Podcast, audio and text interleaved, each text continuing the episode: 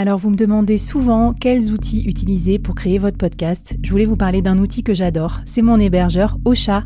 Ils sont partenaires du board et avec mon code promo que je vous mets en description du podcast, vous aurez un mois d'abonnement offert sur la formule Boost. Moi, ce que j'adore chez eux, c'est tous leurs nouveaux outils de podcast marketing euh, que je trouve incroyables. Ça vous aidera vraiment à comprendre bien vos performances, à bien monétiser votre podcast, à le partager beaucoup plus efficacement au monde entier et à gagner du temps parce qu'il y a plein d'outils euh, boostés à l'intelligence artificielle. Je vous laisse découvrir ça, puis si vous avez besoin de conseils sur la création de votre podcast, bah, venez me voir dans la communauté et je vous raconterai comment j'utilise Ocha. Allez, bon épisode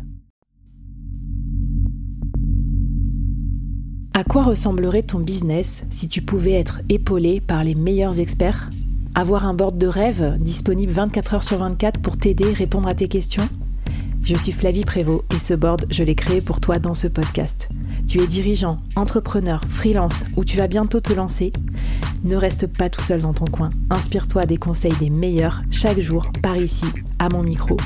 Et si tu l'oses, on te mettra au défi parce que nous, ce qu'on aime bien, c'est te faire progresser vite et bien. Alors bienvenue à toi, bienvenue dans ton board et bon épisode.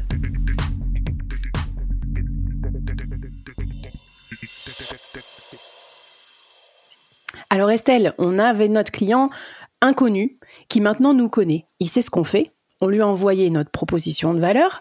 Comment on fait pour euh, aller encore un petit peu plus loin? Est-ce qu'à ce stade, c'est déjà un prospect ou pas? C'est quoi, c'est quoi ta, ton avis d'experte sur le sujet? Pour moi, c'est un prospect s'il manifeste de l'intérêt. Ok. S'il y a une marque d'attention qui est, qui est générée derrière. Mais si on ne vous répond pas, euh, c'est pas une, pas encore un prospect.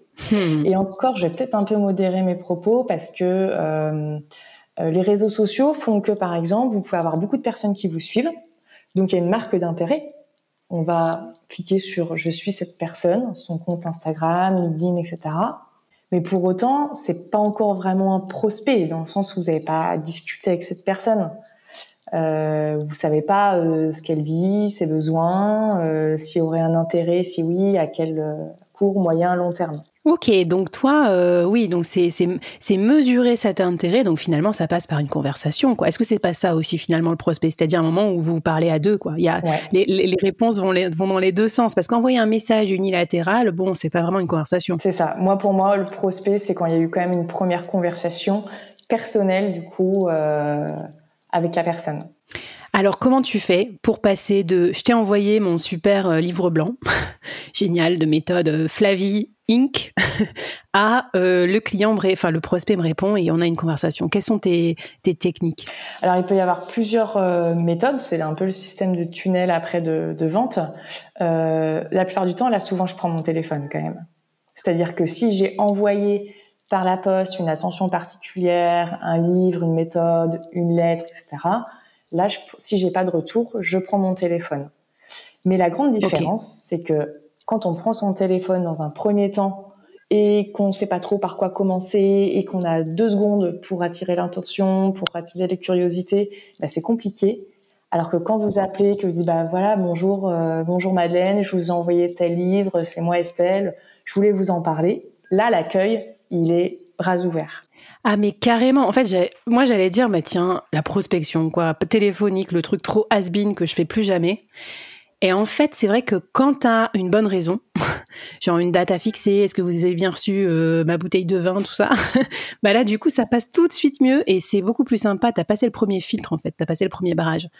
Euh, mais ça, c'est quand tu as les numéros de la personne. Donc, en fait, euh, tu as déjà le numéro de tes prospects, toi? C'est fréquent ou quand tu envoies quelque chose en, mode digital, tu fais comment pour créer une opportunité de rendez-vous?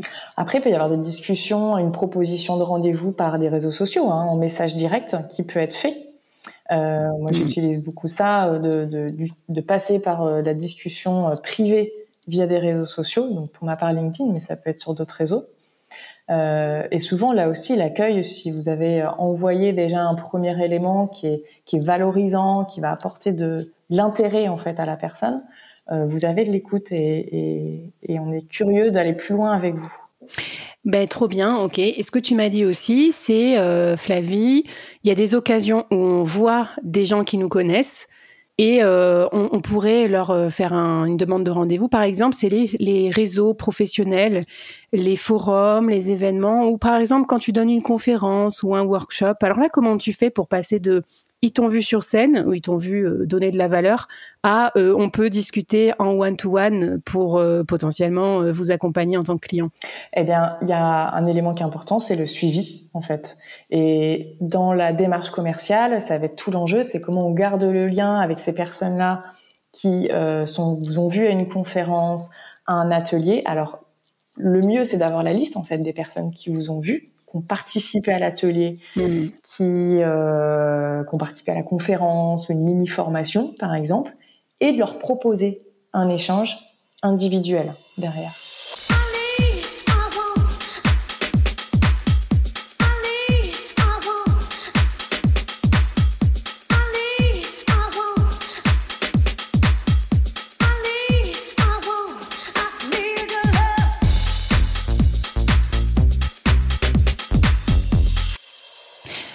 Alors ça me fait penser à plein de trucs. J'ai plein de questions à te poser, je te, préviens.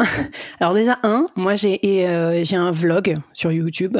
Comme je ne suis pas une youtubeuse mondialement connue, peut-être que vous ne le savez pas encore, mais j'ai fait un épisode sur le networking en événement professionnel dans lequel je donnais une de mes compétences clés que je croyais que tout le monde avait, mais qu'en fait personne ne fait. C'est d'ajouter les gens sur LinkedIn et de leur envoyer direct un message privé pour leur dire euh, suite au salon bidule, il faudra qu'on se prenne un café, tu vois. Et en fait, ça, j'ai regardé mes copines et mes copains en, événement, ils faisaient pas du tout ça, quoi. Ils, ils contactaient pas les personnes en one-to-one. Donc ça, c'est, je pense, une bonne idée. Et du coup, euh, comment tu fais pour garder la trace de ces personnes? Euh, la question éternelle, c'est est-ce que tu as un CRM ou pas? Et qu'est-ce que tu conseilles à un solopreneur? Parce qu'un solopreneur, euh, c'est pas son métier, il n'a pas besoin d'avoir non plus 150 clients par an. Qu'est-ce que tu conseilles? Alors, je conseille quand même un outil de suivi même s'il est basique, même si c'est un fichier Excel pour, commencer, mais des personnes que vous avez rencontrées euh, physiquement, en tout cas, ou qui sont que vous avez vu lors d'une conférence, d'un événement, d'un club d'entrepreneurs, etc., de savoir un suivi quand même de, leur nom, prénom, mail, euh, le minimum, que vous sachiez qui c'est. Parce que ces gens-là, en plus, ça peut être l'occasion, on peut se dire une fois par an, de euh, de leur envoyer une communication. Ouais, ouais, non, mais c'est clair. Alors moi, je pense que moi, je conseille le CRM. De toute façon, souvent, j'en conseille un qui est payant, mais que j'aime bien, moi, qui se plug à Gmail, qui s'appelle Copper. Je le mettrai dans la newsletter aussi. Et en fait, euh, J'adore parce que ça automatiquement ça te met dedans euh, tous les gens avec qui tu as échangé par mail et tout ça, euh, voilà. Et du coup ça te dit tiens ça fait longtemps que tu n'as pas contacté Bidule, ça en est où et tout. C'est un peu comme un petit une petite intelligence artificielle. Donc c'est top. Et puis du coup, moi je conseille aussi aux solopreneurs d'avoir une, une base de nurturing. Tu sais, il y a beaucoup de clients qui nous contactent sur les plateformes, par exemple genre Malte et tout. Finalement, on donne pas suite parce que pour x ou y raison, mais ça se trouve euh, la boîte elle a levé des fonds entre temps, euh, ils ont d'autres besoins, machin. On pourrait les recontacter. Je suis sûre, j'en mets ma main à couper que 0,1% des freelances recontactent les les gens qu'ils ont contactés sur des plateformes il y a un an. Euh, voilà. Et puis tu peux faire une petite newsletter aussi B2B, peut-être à tes clients et tout. Donc super intéressant euh, ce que tu ce que tu me conseilles. Alors, est-ce que euh, est-ce que tu as un défi pour nous ou d'autres conseils à nous donner sur ce sujet euh, voilà, passer de connu à prospect? Eh bien justement, ce que, ce que j'avais pensé pour vous, c'est de faire une liste peut-être de gens que vous avez pu laisser de côté, que vous avez rencontrés il y a un, deux, trois ans, ou alors vous avez fait un devis, on vous a dit non et ça vous a chafouiné. Et pour autant, c'est peut-être maintenant que c'est le bon moment pour, pour ces clients-là. Et alors faites une liste de ces clients-là qui ont été mis de côté, en tout cas de ces potentiels clients qui ont été mis de côté, et envoyez-leur justement peut-être. Euh, on parlait tout à l'heure de, création de contenu, enfin dans l'épisode précédent de, contenu, envoyez-leur une attention particulière, un message, prenez des nouvelles, et ça peut être, ça peut prendre la forme que vous voulez, une petite vidéo selfie, un vocal, euh, un envoi papier par courrier, par surprise, vous faites ce que vous voulez, mais envoyez-leur une attention, une pensée. Trop bien. Écoute, j'adore. Je bois tes conseils et je me note de le faire aussi parce que ça fait un petit moment que je l'ai pas fait. Tu sais, l'histoire des cordonniers mal chaussés, de temps en temps, ça nous reprend. En fait, on, on monte en puissance pendant cette mini-série. Vous allez voir, en gros, on passe du de l'acheteur très très froid à l'acheteur de plus en plus chaud qui va euh, qui va vraiment vous acheter des trucs. Et justement, ça va être le sujet de notre troisième épisode. Alors c'est parti, accrochez-vous. On va continuer à naviguer dans, dans ce lien avec le client, dans le cycle de vente, pour vous faire euh, transformer vos prospects en acheteurs.